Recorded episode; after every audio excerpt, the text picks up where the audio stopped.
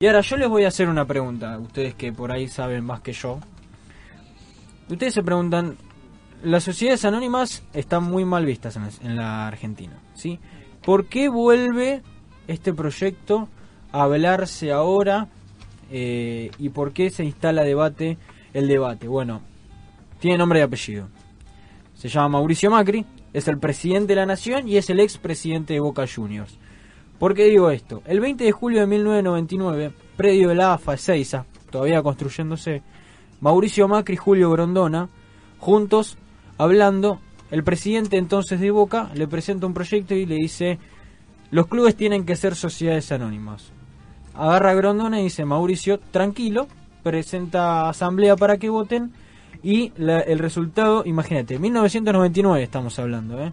¿Saben cómo salió la votación para, para ver ¿Cómo? si los clubes eran sociedades anónimas o no? 24 a 1 en contra. Sí, o sea que de 25, uno solo votó a favor. Bueno, eh, Habrá sido Boca. se- seguramente. Probablemente haya sido Boca. Todo el resto votó en contra. Racing en ese momento estaba gerenciado. Todavía no era blanco y celeste, sino que estaba gerenciado por a cargo de Daniel Lalín, eh, el, el del bombo en la cabeza. El de redoblante, sí. El redoblante, exactamente. Bueno, ¿por qué además también quiere instalarse este proyecto ahora? Bueno, los clubes siendo sociedades anónimas pueden duplicar o triplicar los soportes de la FIP. ¿Sí? Y sabemos esta necesidad de recaudar plata, entre comillas, todo eso eh, que tiene el Estado y, y de ajustar obviamente a los que menos tienen, que en este caso es el socio. Eso es lo que va a pasar en cuanto a eh, lo que se viene para noviembre. Obviamente, yo estoy en contra de las sociedades anónimas y les voy a dar algunos motivos. En Argentina, las sociedades anónimas no funcionaron. En el año 99, como decía recién, en Racing, vamos a hablar sobre el caso Racing, Daniel Lalín pide la quiebra del club. Imagínense, una persona que es dueño de una, eh, gerenciador de una empresa, que tiene un club, que es el Racing Club de Avellaneda, que es el primer campeón del mundo y que es uno de los cinco grandes, en el 99 pide la quiebra del club. A ver si nos entra en la cabeza. Daniel Lalín pidió la quiebra de Racing. Al margen de eso.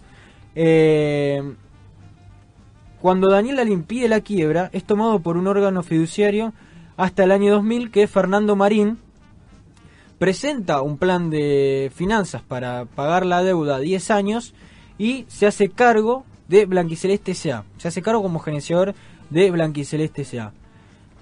Marín fue campeón con Racing, en realidad no, Marín fue el, gerenciador campeón con Racing en el 2001 y en el, en el 2006 asume lo peor que le puede pasar a Racing que es Fernando de Tomaso. ¿sí? Eh, que en el 2009 abandona el barco este de Bla- Blanquiceleste S.A. y sube Héctor García Cueva, quien por medio del órgano fiduciario rescinde el contrato de la sociedad anónima, el club vuelve a sus socios e inmediatamente la justicia, la justicia dicta la quiebra de Blanquiceleste. ¿Sí? O sea, no habrán pasado uno o dos meses que eh, Blanquiceleste quebró eh, después de que Racing. En, en todo este tiempo, Racing peleó descensos, obviamente salió campeón, pero peleó muchos descensos, peleó muchas promociones y tuvo que salir mucho abajo. Continuando con casos en Argentina, San Lorenzo, año 2000. eh, el club evitó un gerenciamiento del presidente Fernando Miele a la empresa ISL que luego quebró. Imagínense eh, eso. España, Racing de Santander, el magnate indio Hassan Ali Sied, investigado por Interpol por estafa financiera a nombre de su empresa Western Gulf Advisory. Todos estos son casos de sociedades anónimas. Deportivo a la vez, el dueño era Peterman, un tal Peterman, comandante de 2004 y 2007. En tres años el ucraniano multiplicó la deuda del equipo por tres y alcanzó los 23 millones de euros. En el Deportivo a la vez.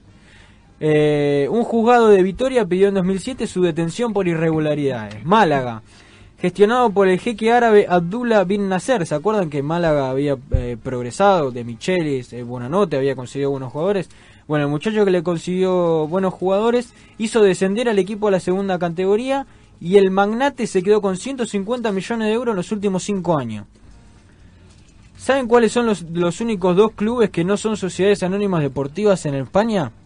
el Barcelona y el Real Madrid, los clubes más competitivos de Europa y del mundo, que salen campeones de Liga, Copa del Rey, Champions League y, Copa del Mundo, y que sacan los mejores jugadores. Brasil, el Corinthians, el grupo MSI se hace cargo en el 2005 y el mandamás era el iraní Kia ¿sí? Se tuvo que ir de la institución luego de un escándalo todavía no resuelto en relación al pase de Carlos Tevez al West Ham. Chile, el fútbol SA fracasó también en el país trasandino. Desde la llegada de las sociedades anónimas, eh, lo único que pueden pelear los equipos chilenos es un amistoso contra Talleres en Mar del Plata. Colo Colo y Universidad de Chile no llegaron más allá que octavo de final en la Copa Libertadores. Imagínense eh, eso. Entonces, ¿por qué digo que las sociedades anónimas son malas para el fútbol? Las sociedades anónimas se entienden de negocios en el fútbol. Y esto los tenemos que entender todos los que estamos de este lado y los que estamos del otro lado. Las sociedades anónimas entienden de negocios, no entienden de función social que tienen los clubes. y el fútbol, y el, o sea, los clubes no son negocios. Los clubes no son negocios. Preguntale a Ricardo Centurión que hubiese pasado si Racing no lo hubiese ido a buscar a la villa para que juegue la pelota y salga del entorno. Preguntale a Ángel Correa qué hubiese pasado. Los clubes tienen funciones sociales importantísimas. Lo traen a los pibes del interior, le dan merienda, le dan pensión y esas funciones sociales con las sociedades anónimas no siguen más. Así que por lo menos Julián Quintero le dice no a las sociedades anónimas en el fútbol argentino.